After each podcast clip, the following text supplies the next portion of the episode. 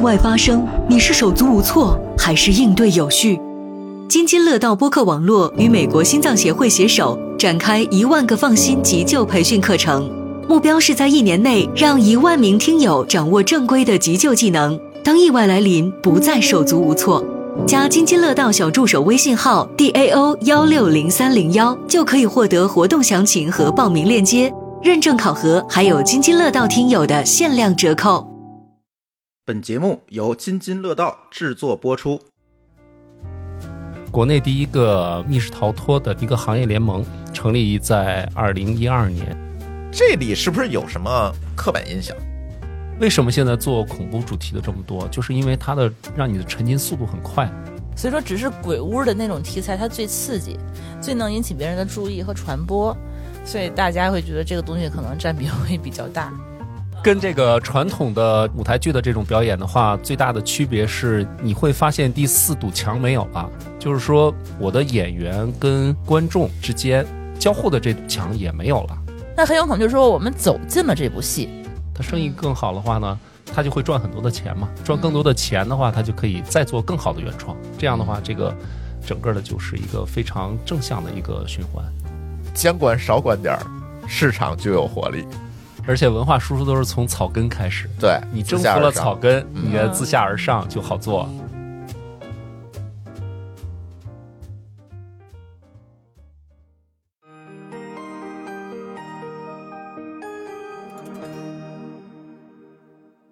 各位听友，大家好啊！这是一期津津乐道啊！我们今天的录音时间啊是二零二三年的嘿嘿十二月三十一号，对，哦今是啊年吧？跨年乐音，哎，我们跨年录音，然后跨年录音呢，除了我和舒淇以外呢，我们请到一位我们的新朋友米老师，打杂大人，打杂大行业人，花名，呃，行业花名叫打杂大人，杂大人有没有简称啊？太长了。啊，叫打杂。啊嗯， 我打杂 OK 啊，这名字真好， 叫打杂。嗯， 哎，打杂啊是干什么的呢？他是哎，这名字太奇怪了。自我介绍一下吧，你干什 么的？哎，对，你先自我介绍一下吧。太哎，嗯，对，打杂大人他是干什么的呢？他是 EGA 的创始人。嗯，哎，EGA 又是什么呢？哎，EGA 是国内第一个密室逃脱的一个行业联盟啊，啊，成立在二零一二年。十二年了，嗯，对，对十几年了。还有三个小时就十二年了啊。对对，刚开始的时候就是一群爱好者，然后也是从业者的一个社群吧。嗯然后后来慢慢的发展呢，就是呃供应链的上下游啊，嗯然后还有很多的爱好者，然后想从业的这些小伙伴，然后一起加起来，嗯，呃，形成了这样的一个社群。这个社群后面的话，我们慢慢的就形成了自己的主站、公众号，然后也办了自己一年一度的这种行业的峰会、嗯行业的展会，嗯，并且有一年一度的这个行业的优秀主题的评选。也就是说你自己不是做密室的，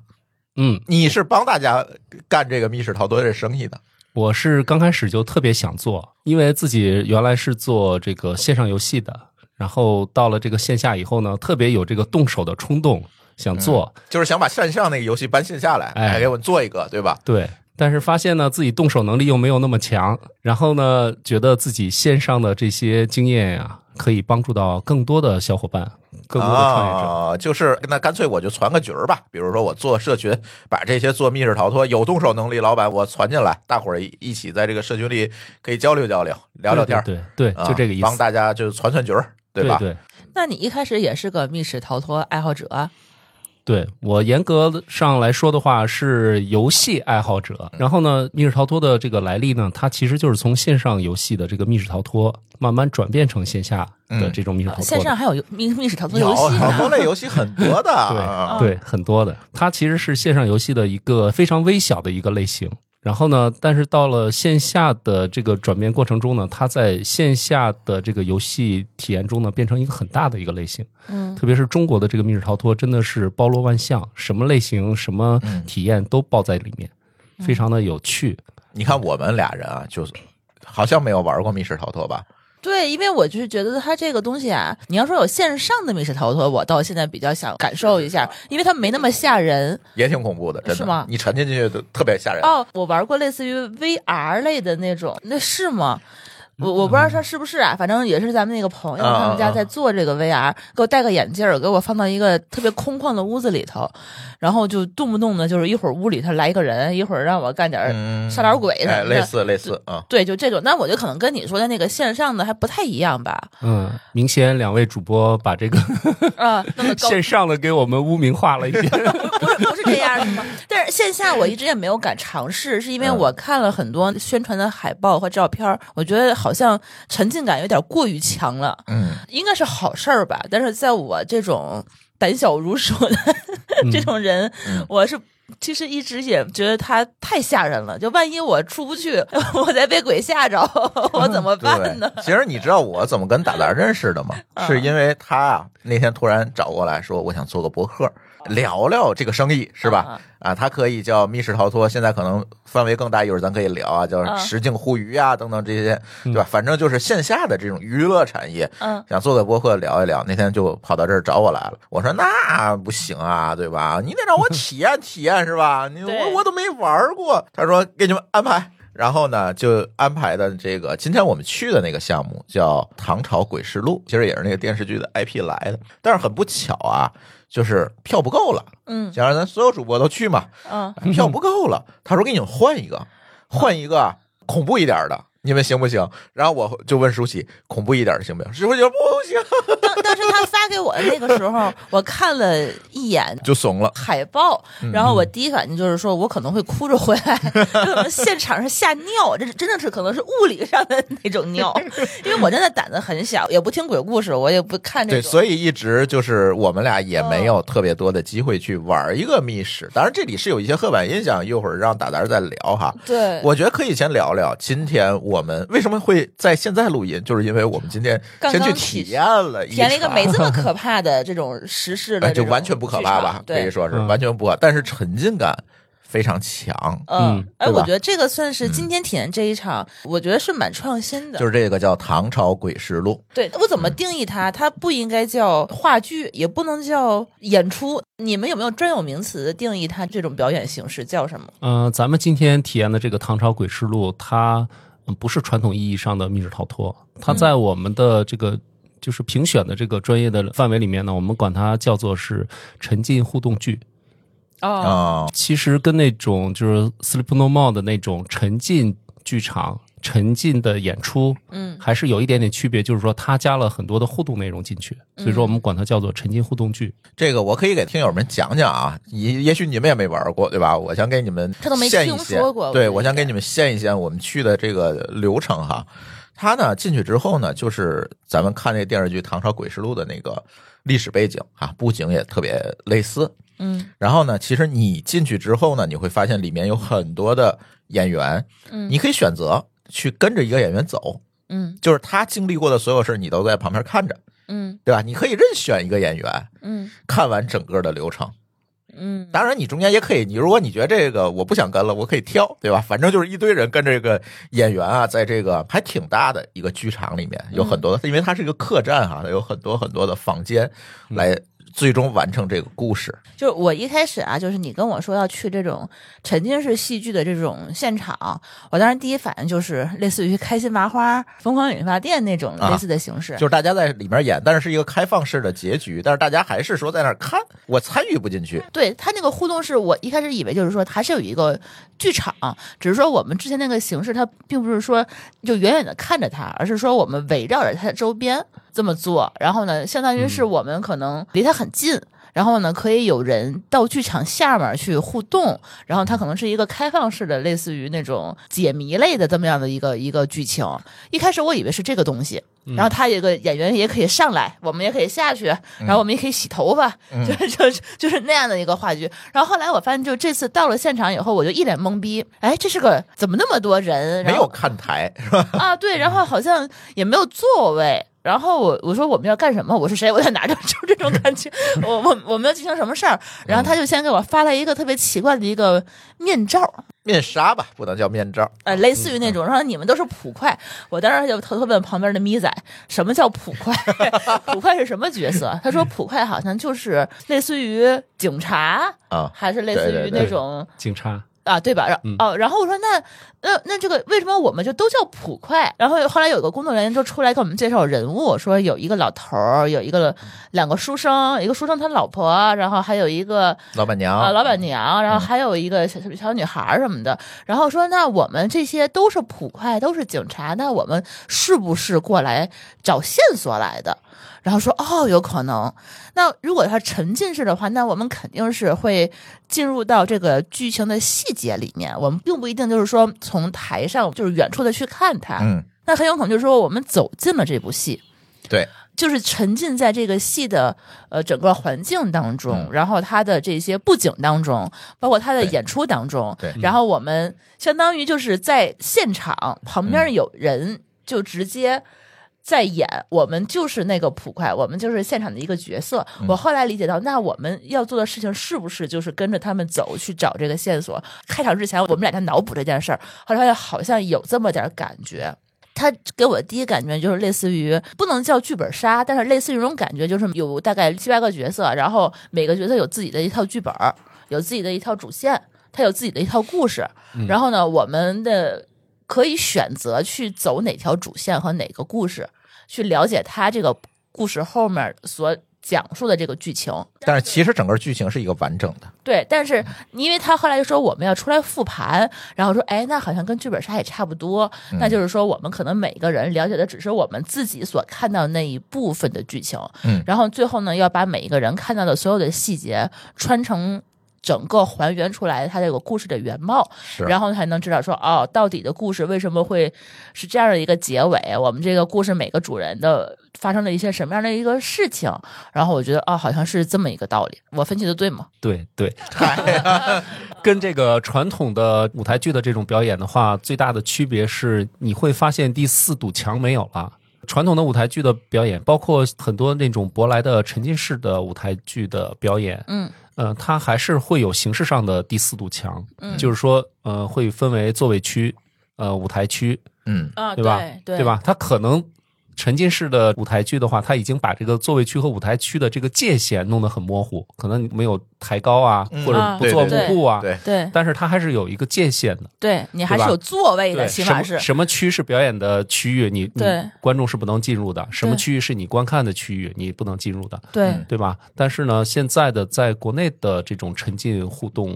这个舞台剧的互动剧的这个领域里面，他们是把这面墙要打掉，嗯，嗯，就是表演的区域和你观看的区域其实是混合在一起的，分不太出来。嗯它它会自己做一些定点的位置啊什么的，嗯但是呢，这些其实是混在一起，对混在一起。这个是一个就是物理空间上的一个第四堵墙的打掉，另外一个它要在一个交互上面做成一个第四堵墙的打掉。当嗯然，咱们今天体验的这个《唐朝诡事录》没有那么明显，嗯那我们会体验其他的很多沉浸式产品，特别是现在密室逃脱里面很多分支出来的这种呃沉浸式 RPG 啊，呃很多的什么其他的那个沉浸互动剧啊，它会强调交互，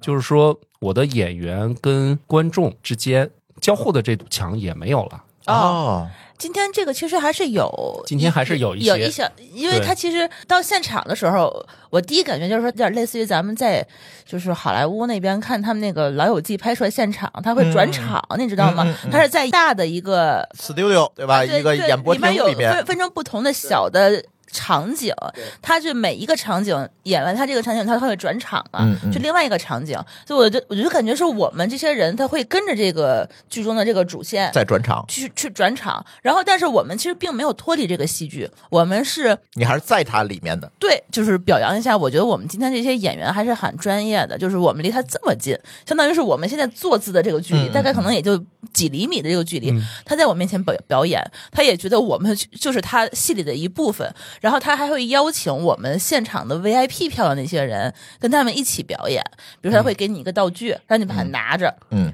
然后呢，他会拉着你的手跟我一起去另外那间房间，然后说你在这儿等我。嗯，然后他会给你一些东西，这些很细节的，它好像是一些感觉跟那个细小互动，对，啊然后他还会邀请你直接进入到他的这个某一个场景里面，嗯比如说他会邀请了我们的一个 VIP，他上直接去躺在那个床里面，跟他那个嗯演员坐、坐在一起，嗯嗯嗯，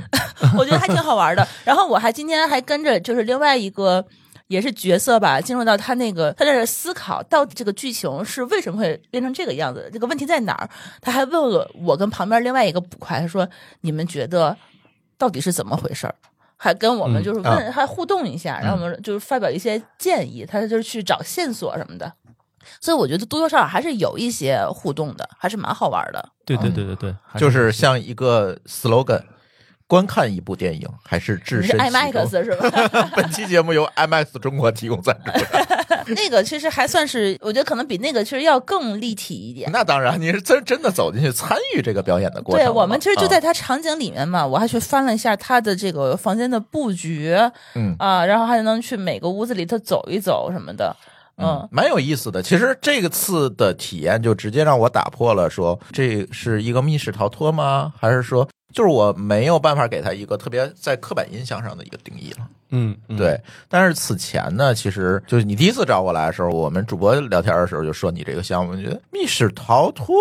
好像挺多的了吧？好像我们到了密室逃脱，可能就是那种，要是就是鬼屋进去吓唬你，对，这这边啊我没有玩过密室逃脱。其实我印象里的密室逃脱好像就是给你点线索，让你从一间封闭的屋子里头逃出来。对，你看那你啊是没这意玩思过，吧嗯抖音上也有很多嘛，就是把那个密室逃脱那过程录下来的那种，或者把监控画面录下来嗯我啊那我种。只看到他们那儿跟鬼就是。啊，对，跟鬼打架嘛，呃，对，把鬼打了， 或者被鬼打了，就那 种。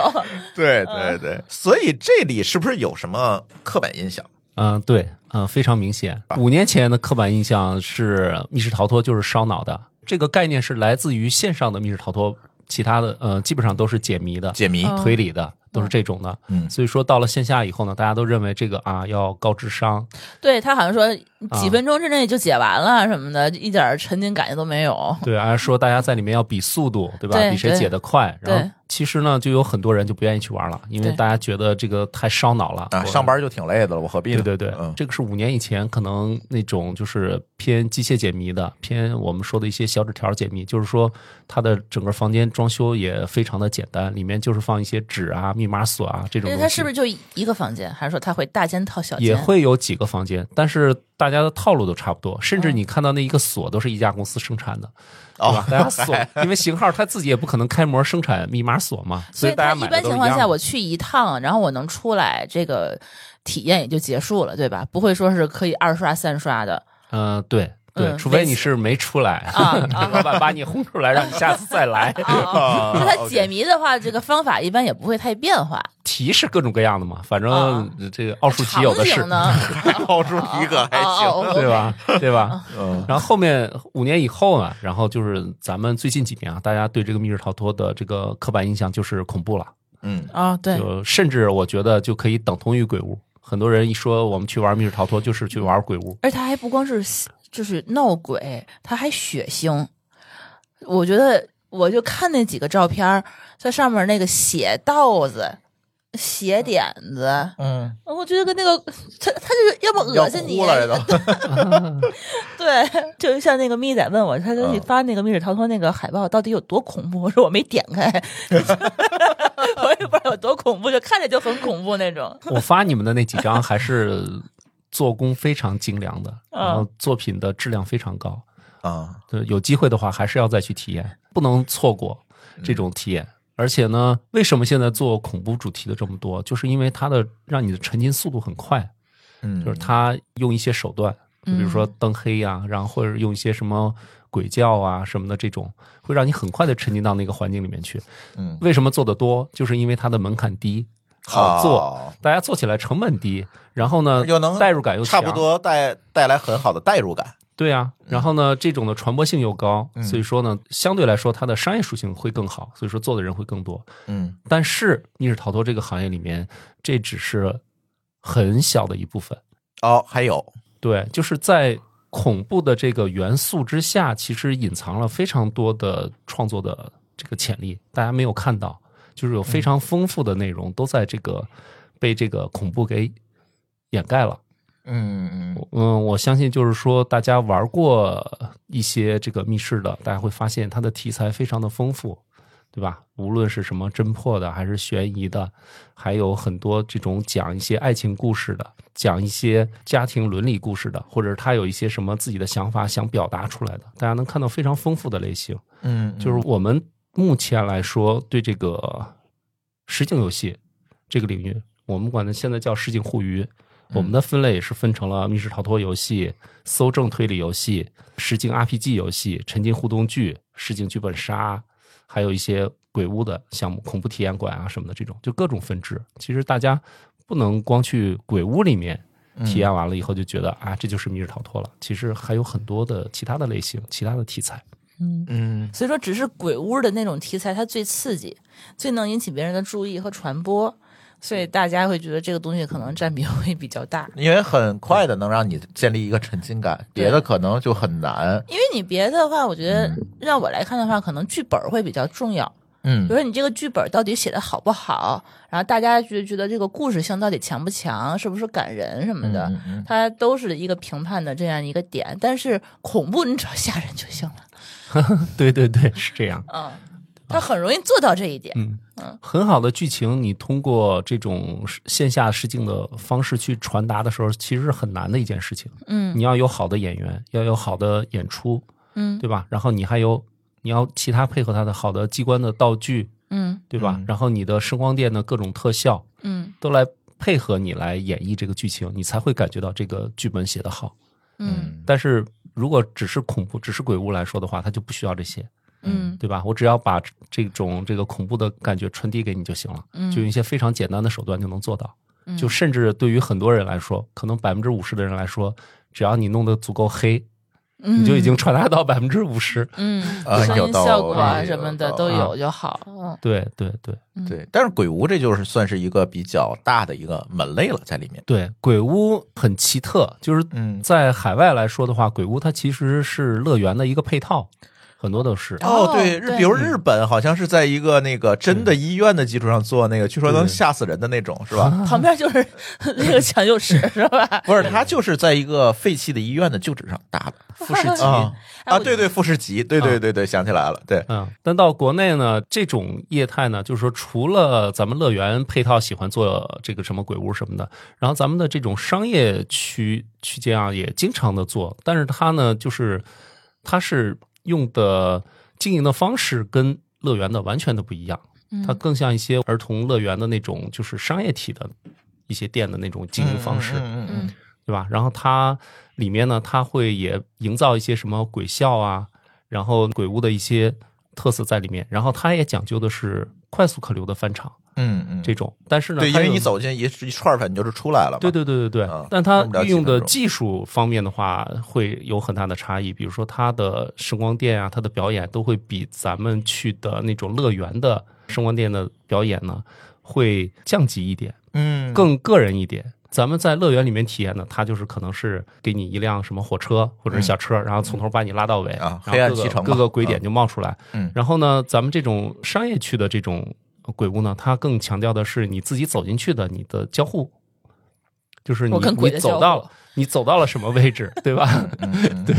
然后它的鬼点的设计啊什么的也不是固定的，也是随着呃这个你客人的变化在变化啊。当然了，这些东西的话，其实在国内它更多的就是面向了嗯、呃很多这种学生群体，嗯对吧？然后还有一些上班族，就是快速解压的这种群体来做的这个事情，它不是针对旅游群群体去做的，所以说它会有一些形态上的一些变化。国内的鬼屋发展呢，还真的是挺好的，就是应该有全国应该是能够上万家。你刚才说的，你们现在在看的这些门类里面，哪个门类现在最多？就是鬼屋嘛。现在鬼屋跟这个很多的这个密室有点区分不开了，啊，我也是觉得它可能也是也有一些解谜，对也有一些鬼屋，是吧？除了这个不吓人的密室，还能有多少正经的、亮亮堂堂的、干干净净的那种好玩的，就是不吓人的密室？不吓人的密室，其实广东那边就很多，那边像广州，它就很流行那种解谜的、推理的，嗯啊，他们那边就是真正的恐怖的主题的反而是很少，这个是口味问题，嗯，就是那边呢更喜欢这种类型。太好了，我也喜嗯欢。呃西南地区的话，就基本上就算你是解谜的主题，可能也是要恐怖，有恐怖元素，对有恐怖元素的那就种。啊哦每个城市的还都不太对一对样啊。对对，每个区域的体验的这个玩家的倾向都不太一样。啊你要说哪个最多的话，我觉得还是密室逃脱本身的这种最多。嗯最多，因为它是有呃大量的一个基础的，就是在国内发展的最好的时候，全国应该是有一万五千家以上的。密哦室，逃这么脱多呢，对对，密室逃脱是有这么多的真是之前没有留意过这个市场。啊。但是这两年疫情之后的话就，就大幅的 这个下降，可能就现在就可能没还有扛过疫情的蛮多对，的是吧还有个几千家吧，啊，从一万五到几千点儿，好吧，一半儿没了 啊。差不多差不多。但是现在类型也很丰富，嗯像是什么搜证推理的呀，实景 RPG 的呀，嗯然后特别是像这种沉浸互动剧的，这两年啊、呃出来非常多，还有很多结合文旅的项目的那种，呃，偏演出，然后也偏 RPG 的这种结合体。哦，比如说我们以前去景点儿，经常会看到一些就是文旅项目的演出，比如嗯印象刘三姐儿啊，嗯印象丽江啊，嗯啊，就是张艺谋那一套嘛，就是各种嗯嗯印象，印象西湖，唐还有那个啊呃，大那唐盛世，那叫什么？呃，对，就是在华清池啊里演的那对对个，对吧？那叫叫什么我都忘了。天哪，我反正以前每次出门去各种大的景区都有这种，是吧？现在啊对，等于都也改成这种了吗？呃，倒没有改，但是新建的很多的这个文旅景区里面都会做一些什么叫什么实景剧本杀呀，哦，然后实景那剧本个杀哦沉浸 RPG 游戏啊，其实都是一类东西。我之前还挺喜欢玩剧本杀的，但啊是我觉得那个剧本杀有一些流派是你得穿着他那个衣服在里头得扮演沉浸吧角色。就是你说的沉浸式剧本杀是这个意思吗？其实这个我们管它叫实景 RPG，它其实是在里面扮演一个角色的。对，扮演一个角色，然后你有自己的故事背景，有自己的任务，嗯要有自己的这个故事要去完成，嗯对吧？它叫剧本杀，是因为剧本杀的特色就是在于它的后面推理和盘凶，对对吧？就是我到最后我一定要还原这个事实的真相，对，对得找到对对凶手。嗯，对，或者对真相是什么，对吧？嗯对，嗯所以说你看这两块是很容易结合的。我只要给前面的这些什么角色再赋予更丰富的剧情背景，对吧？嗯然后让他扮演上了。然后呢，我后面呢又不要求他一定要把这个事实给我还原了，他可以演绎自己人生，对，对吧？那嗯他其实是把这个业态有结合的。现在就是大家都都在玩这种结合，所以说说什么剧本杀呀、RPG 啊什么，大家其实说的都是概念，就是觉得我的甲方能理解什么，我就会说什么。嗯他知道什么我就说什么。其实玩法到最后你会发现一样，RPG 的核心就是自由度，就是说我扮演了这个角色以后的话，他的后面的故事应该是以我为主，以这个玩家为主，以这个游客为主来扮演的。我要现在我要去下馆子，那我现在我的故事就是下馆子，我现在要去赚钱，或者是去跟某个 NPC 去交任务啊、做任务啊，那就是我的主线。我就在做这件事情，他是不会限制他的。嗯哦，对吧？但是你要说剧本杀里面它的特色，就是说你无论在做什么，你都是在收集信息，到最后还原一个事实，就是嗯一定要有这个步骤才能算剧本杀嘛，要不然你的剧本就没有意义，对吧？嗯就是嗯这样的话，就是他们俩最大的一个区别。但是但是现在其实大家不太。追究这件事情，反正你叫什么就是，对，大家反正就混在一起，大家知道有这么一个东西就好。对对对，嗯下一个问题，我觉得我特别好奇啊，我想问一下这个打杂先生哈，你之前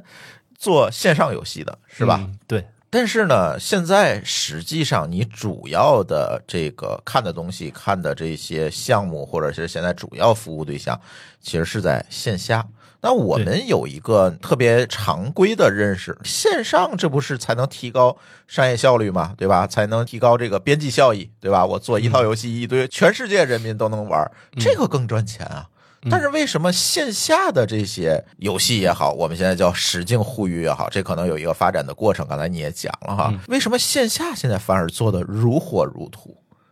嗯、但是当然也不是说线上就不行了哈，但是好像就是线下就成了一个非常新兴的一个市场，它也能做起来，并不像我们想的说，哎，有一个在线的密室逃脱的游戏，大家也能玩啊。是不是就把线下的替代了？是吧？好像没有，反而线下的也大发展起来了。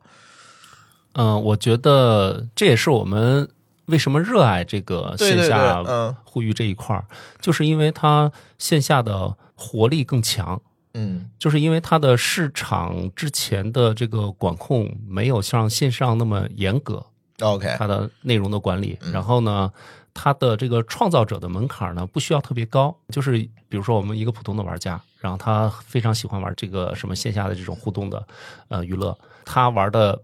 时间比较长了，然后嗯恰巧自己手里面有点钱，哎，他就能开始做这件事情。哦，入行的门槛也很低，不像对我做一个线上游戏，可能招一屋子人得钱。对啊，对啊啊，线上大家都知道门槛非常高，那不是说一个个体或者是一个啊几个人能够做的事情。但是线下呢，它的起点相对来说低一点，你自己有什么样好的创意呢，你就马上能够实施，就能把它实现出来。它更像。呃，初期的电影市场就是每个人都有一个电影梦，都都可以去，我拿起机器来就能拍，或者像现在国内的这种独立游戏的市场，线上独立游戏的市场，其实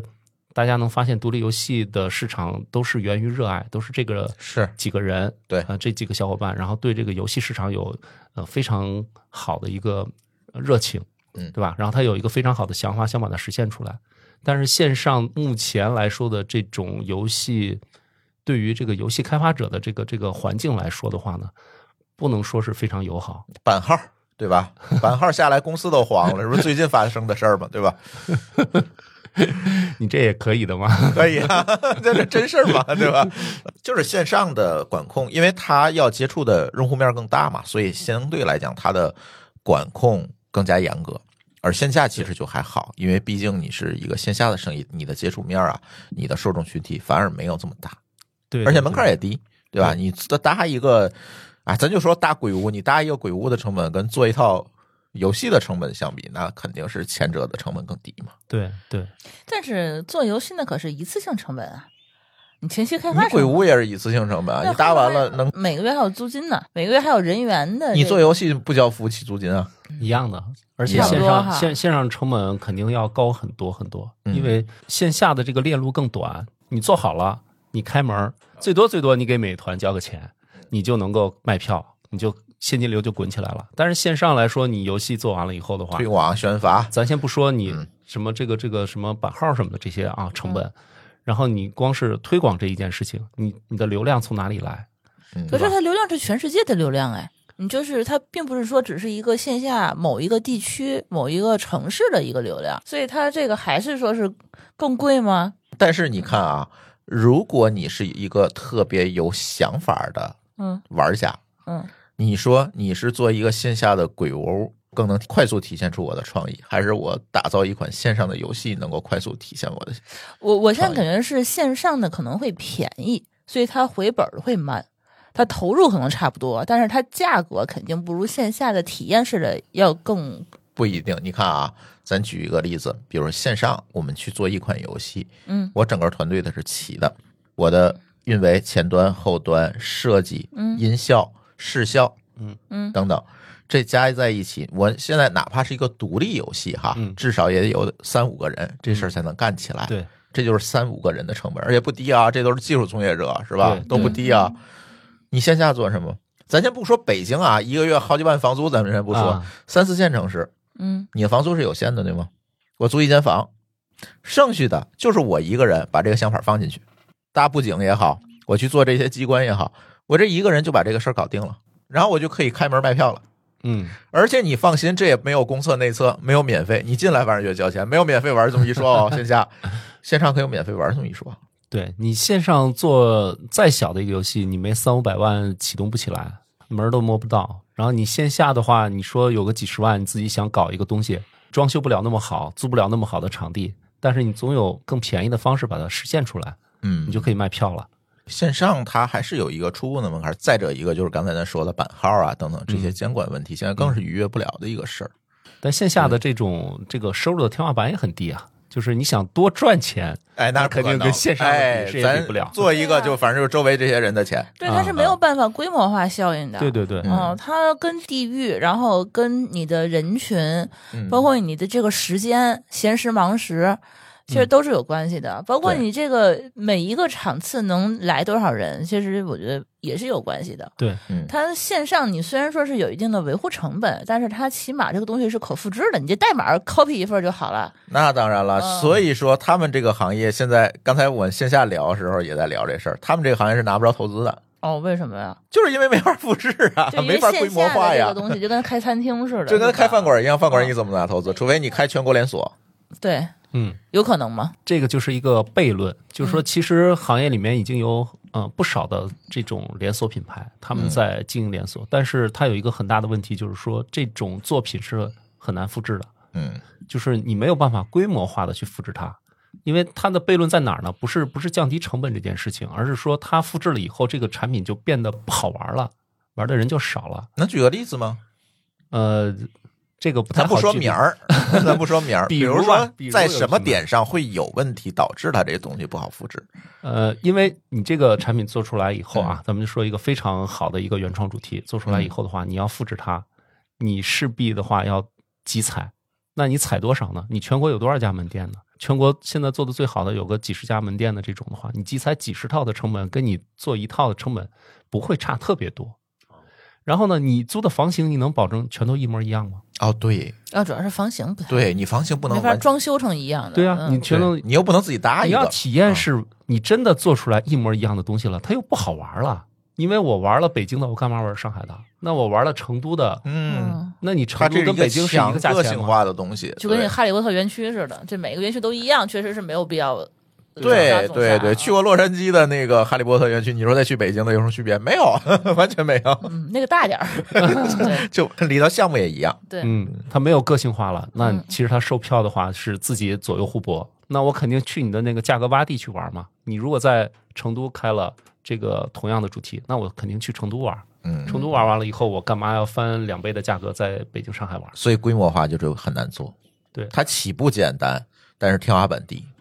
嗯线上呢起步难，但是天花板高。包括今天这个，就是今天这个《唐朝诡事录》这个，嗯我第一反应就是说，它这个每一场的人数其实应该是不能太多，因为它其实我觉得人数如果过多的话，它其实还是蛮影响体验的。比如说，我举个例子，就是我跟旁边的朋友咪仔一直在聊天儿，我就感觉这个 会影响我们旁边的这个嗯对他要求你进去就不不能说话了。，嗯对，一开始我们就得瞬间的就得进进入对配合他去表演。我觉得这个对人员的这个要求也是蛮高的，然后对是演员的要求也是蛮高的。嗯包括他人一多了，他因为会来回串场、来回走动嘛，嗯他的这个动线，我觉得他就会有一些困难，因为他总会被人堵住。我就总感觉他在我们的人群中穿来穿去，然后包括那个有一些场景，他人再多他都站不开了。嗯，他那个演员他一跳起舞来，他就可能就会就碰到我们，嗯其，实对演员其实也是挺危险的。所以我觉得他这个东西的话，就只能多加场。多加场的话，那那个演员的嗯你成本人肯人定员就成会本就更上贵来了更对贵啊。对，嗯，我觉得这个还是蛮难的，因为他其实要保证你的体验感和你的这个他们商家的这个收益的一个平衡。嗯，但是它的起步低其实就应了一件事情嘛，就是你如果是一个非常有创意的玩家，去嗯干这件事情的门槛低，它更容易做好一个充分的多样性。嗯所以刚才他说有各种各样的嘛。叫法有鬼屋也好，呃，密室逃脱也好，这这个是各种，现在都叫实境互娱是吧？嗯总的这个大的这个帽子就叫实境互娱，但是它其实好多小的门类，它能够快速的把这个多样性填满，嗯因为它起步成本低啊。它这个这个行业里面最有魅力的，其实也是这一块儿，就是每个人都可以把自己的想法实现出来，嗯然后你能不停的看到新的东西、新的创意。所以他这个还是跟自己线下店的这个创意是有关系的，而不是说我直接从网上买一个现成的这个授权剧本儿，然后直接拿来复制，其实就 OK。他嗯还是每一个人的话，他需要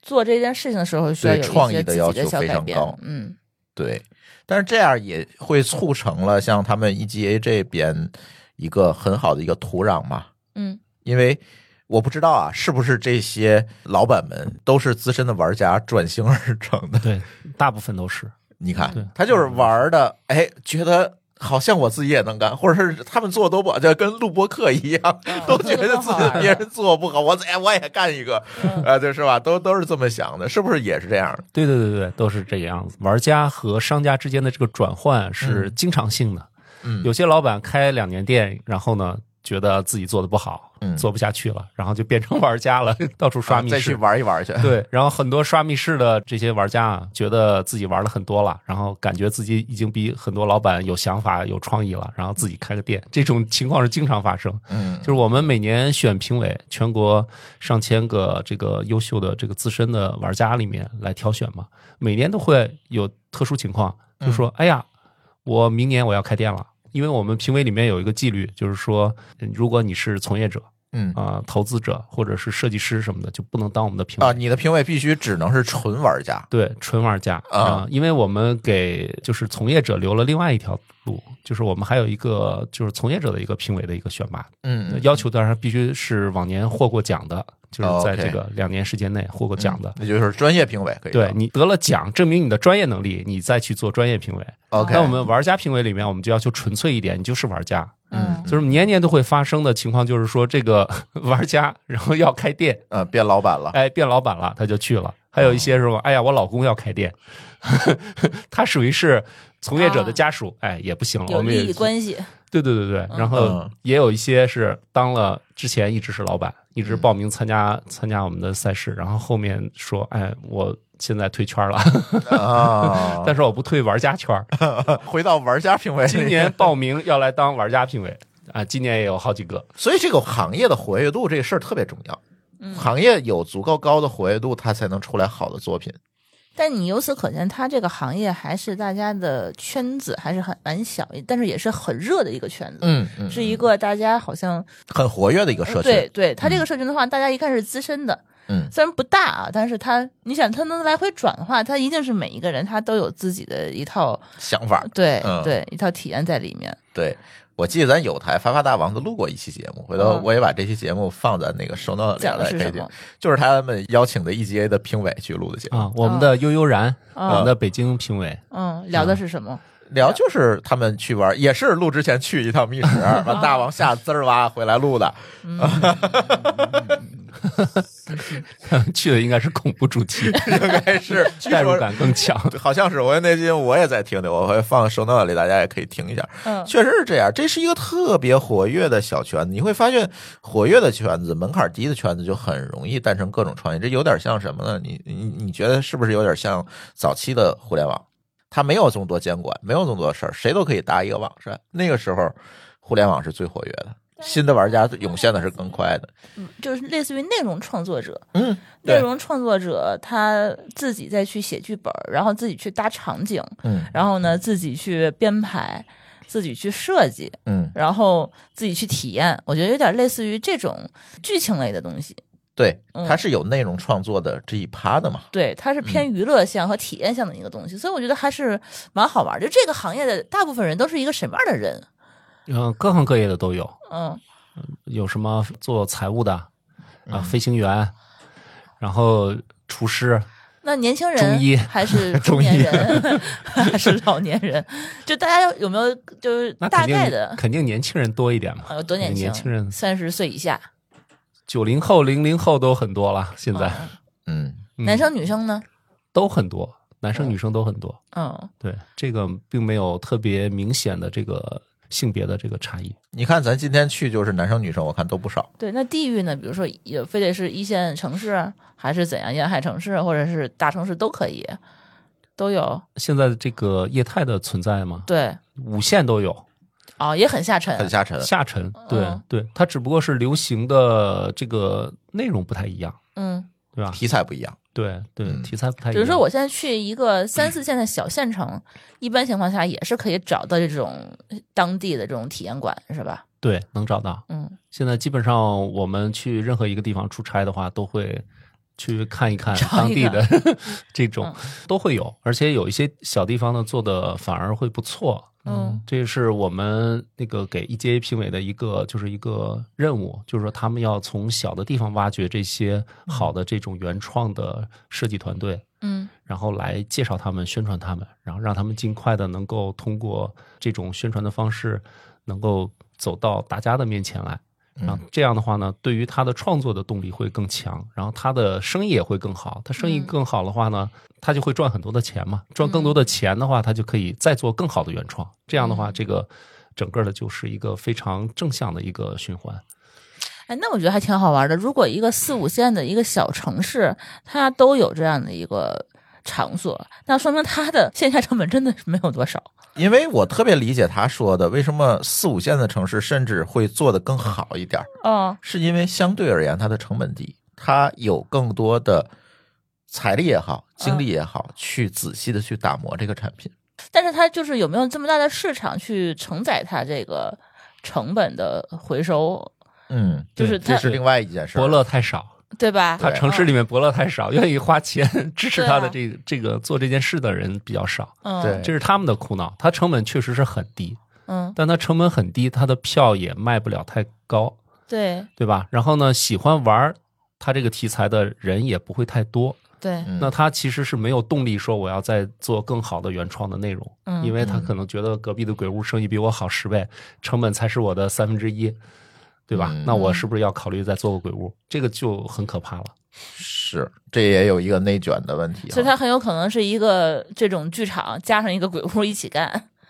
哎，对，反正他房租便宜啊嘛，对吧？我大不了一起 干嘛。之前咱们玩那剧本杀，不就旁边姐滋儿哇乱叫，他那个就是鬼鬼屋的屋声音都透出来 了，他们可能就是这么干的。嗯，对，那鬼屋的生意有它自己的逻辑，就是说一个城市的承载的并不会有很多家。密室它的特色，它跟剧本杀嗯也有这方面的最大的差别是，密室可以很多家在一起，它有这个集合的这个效应。为什么呢？是因为每家内容都不一样，嗯嗯嗯，而且呢，就是玩你的可能玩一次两次，玩我的也是玩一次两次。老板之间的关系呢，就嗯没非常有的这么良卷嗯性。非常良性。他就是说，玩完我家的我就推你家的，然后玩完你们家的你来推我家嗯的。它不是一个零哦和关系。对，但是你对于剧本杀来说的话，它真的就是说我一家独大了。嗯我有市面上所有的热门的本儿，嗯然后呢，我给玩家的服务最好，我的这个 GM 服务的也是最好的。那大家都到我这儿来玩，不要去别人家，对吧？嗯他嗯嗯他就是同行是冤家，就很明显。嗯，鬼屋也是这个道理，因为鬼屋大家提供的体验是差不多的，也很同质化，对吧？嗯同质化，那我面积更大，对吧？然后我的装修可能稍微的更好一点，或者我加了点声光电，那我就是要比隔壁的生意好。嗯那我到大街上拉客拉得多，发的传单发得多，那我生意就好。我生意好的话，你们家就是没有生意，因为嗯玩这种题材的人也是固定的，也不会是所有人都喜欢玩，就还是那波人，可能就是那波年轻人、那波学生什么的。刚才你也说了，疫情期间可能整个的行业都不是特别好。当然了，这不仅仅是你们这个行业了，什么可能所有行业都不太好。但是似乎现在看起来啊，就是这次录这个节目之前，我去调研了一下，似乎疫情之后就是恢复的这一年，其实这个行业的恢复的速度还是蛮快的，跟其他的行业相比哈，恢复的速度还是蛮快的。嗯，只能说还好，还好，而且南方明显比北方要更好一些。但是呢，这个客群嗯变化是比较大的，就是从原来的那种消费市场，因为相对来说，呃，密室这个领域的客单价还是比较高的嘛。相对来说的话，原来做比较低价的这种主题体验的，目前来说的话，恢复的还都不错。但是做那种就是比较高客单价的体验的，恢复的都不太行。大家可能价格也越来越敏感了。对，所以说现在大家能发现打折的机会变多了，就是嗯以前的话，密室是不可能打折的，从来不打折的，嗯，对吧？只有熟人价，没有打折价。但是现在大家能发现，在什么直播平台呀、或者什么各种的、嗯买这券儿个，对对对对对，嗯都会有类似的这种折扣出来。但是我同时也看到一个事情，也蛮好奇的啊，这件事儿，就是据说呃中国的这些实境互娱的这些产品，慢慢的都甚至开始做文化输出了。哎，对，确实是这样。那为什么国内就能够做得好，海外过来反而要学咱们的，买咱的授权了？这个背后是什么逻辑呢？呃，我觉得这个跟中国这几年的这个密室逃脱这个行业的成长有关系。嗯它从刚开始的那种就是大家都是烧脑的解谜的嗯这种开始，然后国内就是因为它的活力非常的嗯强，然后有创意的年轻人非常多，然后他们找到了一种方式去实现自己的这个梦想或者是一种一种愿望，呃，都是通过密室逃脱这种方式来表达的，嗯那就。会国内就是像雨后春笋一样冒出来非常多的新的玩法、新的主题，嗯而且呢，我们是没有历史包袱的，就是我们没有那么庞大的什么，就是说戏剧市场啊，或者什么线下这的不这叫种历史包袱，这叫选择少，好不 好？什么什么，就是那种什么 party 的文化呀，嗯呃国内没有。年轻人确实他没什么玩的，嗯没什么玩的的话呢，他们都开始通过密室逃脱体验到各种各样的。新的那种就是一种技术啊嗯也好，呃，其他的那种什么戏剧的品类也好嗯，什么的，嗯就各种各样的体验，就是在文化产品上的都都被获得杂感。糅进来了。嗯哎，杂糅进来以后的话，就让我们这条产品线啊变得非常的丰富，嗯变成了丰富了，然后加上国内的本来就是一个世界工厂嘛，然嗯后我们各种的电子元器件儿，啊，各种控制系统，啊，这个嗯衔接，哎嗯，各种灯光电，哎装修什装么修的便宜，对、嗯咱们的这种支撑能力非常强。嗯，嗯然后就能实现很多大家你梦想想国中的效外果，装修一个鬼屋得 多贵呀、总不能老板自己干吧？嗯，也有可能，嗯而且国外的人工成本非常高，所以说对他们在国内见到有这么多的演员 NPC 来给你服务啊，的时候，好奢侈。对，而且他们装修还特别慢，赶上这个放假啊什么的，你你装个一年半年的才能装出来。对，对呀、对呀、嗯就在这种情况下，然后嗯再加上一些很多华人嘛，然后回国体验了以后，把这些东西带出去，就说哎，这个东西我要复制一个，带到带到带回去，带回去的话，在做的时候呢，他要赚老外的钱，嗯，嗯对吧？然后这种过程中呢，就慢慢的形成了一种文化输出，这也不是我们主观的嘛，嗯对吧不是咱主动想干，但是对确实是它就是有这样一个过程。对对对，嗯，我觉得这还挺好玩的。对嗯而且呃我还挺好奇，就国外有没有类似于剧本杀类的的东西？呃，剧本杀有剧本杀，但是也都是给华人玩儿，啊、就老外不玩这个东西，嗯，玩不了，你翻译翻译不过来呀，没有好剧本 儿哈。 你翻译过去就不对味儿了。写一个呀，写一个适合于你外只能说在国外的那英个国背景、文化背景的基础之上去原创一个剧对本杀，对，嗯这但是是好可几以万的字儿啊呢，也挺难的。因为我是觉得剧本杀这个东西就文化壁垒很高。嗯是吧？你跟鬼屋还不一样，它鬼就是鬼，是吧？ 到哪儿它也是鬼。嗯但是你剧本杀，它有大量的文化背景在里面，嗯对对对，这个东西你是很难说我一对一的直译出来，那不行的，他理啊直解译肯定了的。不行，就是说嗯你根据当地的文化去写一个小说类的东西，然后去改编成这个剧本儿。因为它按理说，其实咱国内的也都是好多都是小说改编的，嗯嗯，但是它确实是有一些工作，它不太好弄。是嗯是，这个蛮有意思。就是那天看到这个消息，还挺让我惊讶的。中国有两个文化输出，知道吧？嗯第一个就是现在实境互娱，嗯，还有一个就是爽剧爽文。爽剧爽文也能出出海了。爽文你知道啊，就是原先什么起点啊之类那些对对网文嗯是吧？霸道总裁啊，类似武侠跟玄幻嗯啊，翻译成英文，就像当年咱们自己翻译《哈利波特》一样嗯啊，翻译成英文输出到海外去。然后还有一些是什么呢？就是甚至是志愿翻译啊，就是就跟字幕组一样，把嗯中文翻译成英文，知道吧？还还有一种是什么呢？就是我们现在去弄的那些爽剧，那抖音咱经常刷着抖音那个短剧，嗯啊对几百短集剧然后一集两块钱，你能在里边一个月能花好几百、大好几百的那种爽剧，那个东西它也不是说把国内的加个字幕这么简单，嗯，它放在国外的文化背景上重新拍，对嗯，请老外的演员拍，对啊，搞得可火呢，啊这哦，这文化输出 太有意思自了，豪啊！我觉得！对，就是这就映射一件事儿，你知道是什么吗？嗯，监管少管点儿，市场就有活力。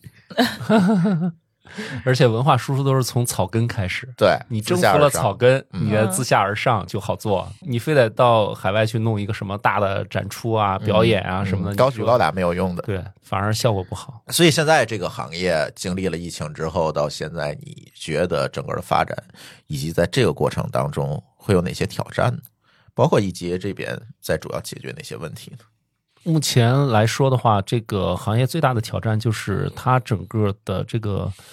呃用户群，嗯然后消费习惯，然后再改变。这个咱们经常说什么消费降级嘛，嗯呃，消费降级在这个行业里面体现的还是挺明显的。就是以前的那些玩家，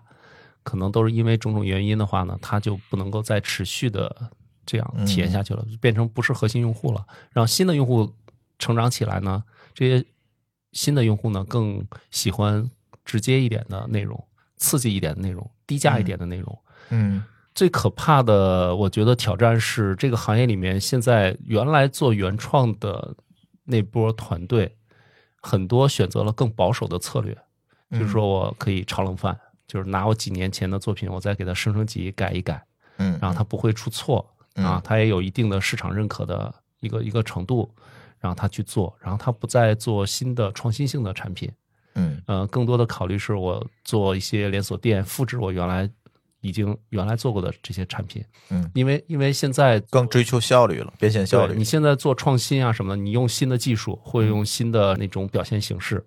呃，可能你就是在为市场试错，嗯，对吧？如果你做得好了，后面的人全都会跟你就上。先列了啊。对，后面的人会马上把你山寨，因为对这个行业的知识产权保护也没有那么好。嗯嗯，对吧？它线下的这种行业很难的。呃，这样的话，其实对于整个行业来说的话，它的这个创作的活力在下降。也就是说，我们觉得这个行业里面最具魅力的那一块儿，它在减弱，其实是非常不利的。呃，对于 EGA 来说的话，我觉得我们能够存在的土壤，就是因为这个行业里面有大量的创新，有这些创新的人在不停的，呃，通过他的创意做出新的作品来。嗯然后我们来支持他们做这些新的作品，嗯、才有 EGA 存在的意义。嗯如果以后啊，咱们假设以后全都是连锁，几个品牌垄断了所有的市场，嗯然后所有的大家写出来的内容或者是做得好的内容呢，你只能卖给这几个品牌，然后他帮你实现，就像现在的院线一样，嗯我感觉可能也就会像电影市场那样，就整个的活力就会下降了。那个时候监管也是更容易管了，对呀，我只要管好这几个品牌就行了。嗯对吧？然后你的内容也就会像广电那样，就对不对？条条框嗯对框的对一对出来，对对，你也那些创意就很多都被打消掉了，嗯对吧？那这个变成这样的市场呢，呃，就变成了一个大家都不太喜欢的市场，嗯，对吧？然后它它的活跃度就下来了嘛。对它的它让你看不到新的东西，然后看不到进步的空间，然后也失去了很多表达的机会。嗯，就是那些真正有创意的人，他想表达呢，他发现那个市场他已经没有他的说话的地方了，或者嗯他想，我想做一个什么样的东西来，嗯呃，呈现一个我的什么样的创意，话语权也不在他了。嗯，现在脱口秀市场正在经历这个过程。 对，这个是很可怕的事情，我们是最不希望这种事情发生。嗯呃，所以说我们现在能做的是什么呢？就是呃，在不停的发掘这样的团队，碰上这样有创意的团队，他的好的作品没有更多的宣传的平嗯台，没有更多的宣传机会的话，我们都会免费的。呃，做很多帮他去做一些曝帮他做光很多的事情。对，嗯反嗯正 EGA 存在的意义，我觉得就是这样。但是你现在最大的挑战就是 C 端的用户还不是说在最 C 端的影响力上还不是特别大。啊、对对，嗯对，我们在 C 端上面的一个是经验不足，然嗯，后呢，就是说啊从就是你刚开们始更的擅时候，长服务于这些呃从业者，而不是擅长于服务这些玩家，是不是可以这么理解呢？这点其实我自己也不太理解为什么这样，因为我们自己本身都是 C 端，对，而且我们所有的评委在当地都是非常有号召力的 C 端，嗯嗯嗯。但是我但是们他好像就缺了这么一个破圈 儿，比如像我们两个人在玩这个之前，可能就不是你的这个圈子里的人，啊就是怎么触达到我们这些素人，嗯对，对吧？就是对要拉坑，种草，对，挖坑嗯啊，这个过程好像就差了这么一点儿。这块儿也是我们要好好的他想一他想他，也想 知道。我也想知道，来录播客吧，但但是讲真的，我觉得今天就就说嗯今天这一个嗯项目，它的复购让我觉得超出我的想象。嗯，好多人是多刷，对我之前是觉得，比如说类似于密室啊，类似于剧本杀、啊、这个东西的话，它一个本儿，我可能玩一次我就不会再玩了。嗯我哪怕我换一堆人跟我一起玩这一个东西，我也不会再玩了，因为它毕竟这个细节我都知道了，我都体验到了，我不可能再重复玩第二次，不然的话我知道答案了，嗯以后我就这相当于是我是剧透的人，但是今天这个剧本儿让我哎。我对这个印象是反转的，因为对它其实有很多角色，你跟着每一个角色都可以再重新刷一遍它。是多主线去的嘛，刷他的故事，事线嗯。我没有想到，我们今天这一现场的就有一个妹子，她刷了二十多遍。对，她为什么要刷二十多遍？她这个角色一共才有这么七八个人，六七个人，她刷二十多遍，她干什么了？这是让我觉得很意外的。我觉得这个。在别的地方我是没有看到的，比如说你嗯嗯你刷电影也好，你刷刷什么剧也好，可能会吧，但是你不会去线下花这么多钱去刷这么多场。我也特别好奇那个妹子二十多场是，下次可以把她请来录个 节目，我得对问问她是吧？二十多次她怎么刷的？她是这样，你刷的多，她会发给你特殊颜色的面纱，对对吧？那个咱们呢，呃，就是白面纱，对还有一个 VIP 票是黑面纱。嗯她哎，我看见还有一个红面纱，我说这是多少钱的票？她说这是多刷的。对，所以它就这一个形式让我觉得可能跟其他的形式是不一样的，嗯，它有可能会有一些更高的粘性，有是，一些能够抓住更多忠诚用户的一些方法，嗯，所以它应该是可以想办法再看看能不能拓展到其他的一些嗯这个剧场啊，或者是怎样的一个形式里面，我觉得还是挺好就玩是的。形式创新很重要，还是对对，嗯其实对于这个行业来说，复刷是一个常态，而且是在重要的用户群。密室逃脱的复刷率不高，但是对于实景 RPG 和沉浸互动剧的复刷率都是很高的，嗯因为他们这个《唐朝诡事录》现在总共才开到七十几场嘛，嗯，嗯它复刷二十的话，然后已经是一一个很高的比例。很可怕。但对嗯于其他的已经经营了就是一两年的这种 RPG 剧场，复刷上百的都很多了。我前几天去去那个西安出差的时候，然后他们有一些主题。就是也是 RPG 剧场，然后嗯他们旁边有一个小酒店，已经被复刷的人住满了。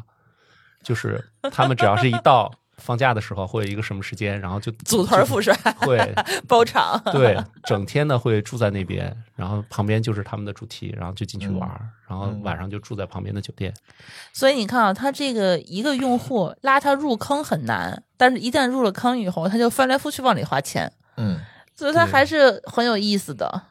对这个行业的粘性非常的强，所以说我强烈建议，就是说下次你们还得跟我去 玩儿。那个微恐的那个是吧？对，已经哎你验做的心理建，设嗯验证过 很多次验证过很多次。就是我有很多朋友，就是恐怖的，应该比你的程度会更严重，就是灯一黑就会吱哇乱叫的那种。嗯，对吧？然后他们跟我去玩过几次以后的话，后面的话就自己主动的说我们什么时候再去，他就已经就是有点上瘾的那个感觉。你试试，你试试，真的，嗯，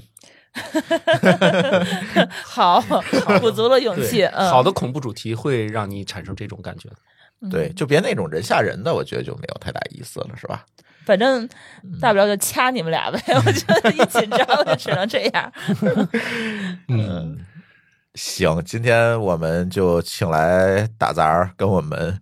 聊聊这个行业吧，算是也算是开个头儿。其实我是想让他过来多聊，甚至说找到这些从业者，嗯来做做节目，聊聊他自己。比如说今天我们其实线下跟那个唐朝诡事录的那哥们儿那老板啊，啊，其实聊的还不错，他给他对给我们讲一讲这个背后的逻辑，是吧？我怎么去设计这些东西，我怎么请演员的，对吧？还蛮有意思的。其实有机会可以把他也请来，可以聊一聊这些事儿。对，就刚才我把这个咱那个照片发到咱群里头，嗯，他们就说：“哎，《唐朝诡事录》居然它不是一个电视剧吗？”哎，你说有线下版了， 还你有给参游戏与呢，进还去，挺好玩的。嗯对对。嗯，就这样的东西在，除了他们这一个店，还有其他的吗？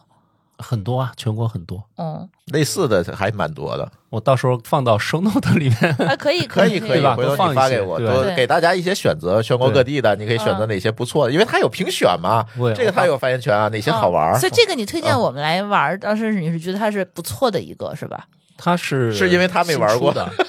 新出的，然后口碑不 错的。嗯，刚开两个月嘛，说对是，对，嗯，呃对在我来看其是实差不蛮多新鲜的，没有对听说过，这还是得靠资深人士来带我玩儿。对。呃靠资深人士，比如说上节目跟老板聊天儿，或者是他给咱推荐一些他们榜单里面的节目嗯，啊，这种我觉得是可以的。但是你看，对我觉得像类似于剧本杀那种，它就很好去拉新。嗯比如说他这一个剧本就八个人，我差俩人，那我肯定满世界去找新人。你来给我凑人数，嗯但是他这个一个剧场二三十人的，其实就不太好说是让我去自己让我去帮他们去找人去来哎，对对对啊。对这个对拉新的这个形式，你还们得就想想在办设法，对得设想计想设办计，法。嗯，对，它不限制你参与的人啊，你两个人可以去，四个人也可以去。对，剧本但我杀不就反没而动力吗？ 就是没有动 力嘛，一定要因为强迫 你去对，因拉为群剧本杀我不拉，别人来我自己看不了，啊我自己玩不了啊，对吧？而且我还得拉好玩的人、熟悉的人，嗯因为你陌生的人的话，你可能这人给我捣乱，我影响我体验，影响我花钱。嗯但是他这个其实就没有一个特别好的一个传播的一个动力，我就拉帮结伙的一块儿来，其实对对就对，嗯没有。其实可以想办法，就是让大家就是多入坑，我觉得还是很好玩的。下次就津津乐道包场，哎，哎可以，可 以组的织个组亲织友一个专类场似观影会这样活动，对哎对吧？哎，这哦个有需要的听友给我们留言吧，啊，评论区留言吧，对，我们要看能不那能组织一场，对给给给大家。我对吧得去刷一刷，多刷几场。对对对每个对城对市对如果都想玩的话，我就去多刷 几场。咱就先从这个唐朝《鬼事录》，啊因为，他在北京嘛，啊北京可以听友多，有人要报名的，就在评论区给我回复俩字儿，啊我要，嗯，好吧？可以看看可以有可以多少可以人回复我要，哎咱我咱就真搞的一是下，他嗯一场可能二三十人、三四十人，呃嗯，有有三四十人，三十人吧，三十人吧。嗯，这样的话，如果能多开几场的话呢，我还能多刷几条故事线儿。对，我就能把这个所有的人物线儿都 刷满。咱先给咱的听友种个草挖个坑，是吧？哎，行，那我们跟大杂大人一起录的这一期节目呢，就先跟大家聊到这儿，然后后面也希望他能够经常来咱节目做客吧，跟大家聊聊这个行业，嗯，聊聊有意思的的节目和游戏。嗯，好的，好的，好的，非常感谢，好，那我们这期跨年录音的节目啊，就先跟大家聊到这里，感谢大家的收听，我们下期节目再见，拜拜。拜拜。拜拜，拜拜。感谢您收听本期节目。本期播客节目由津津乐道制作播出。你也可以在我们的官网 d a o 点 f m 找到我们的更多内容作品。如果您喜欢我们的节目，欢迎在微信、微博、朋友圈等社交媒体转发分享。您的分享对我们而言十分重要。如果您希望与我们互动，可以关注我们的微信公众号“津津乐道播客”，天津的津，欢乐的乐，道路的道。在关注后按提示操作，即可加入我们的听友社群。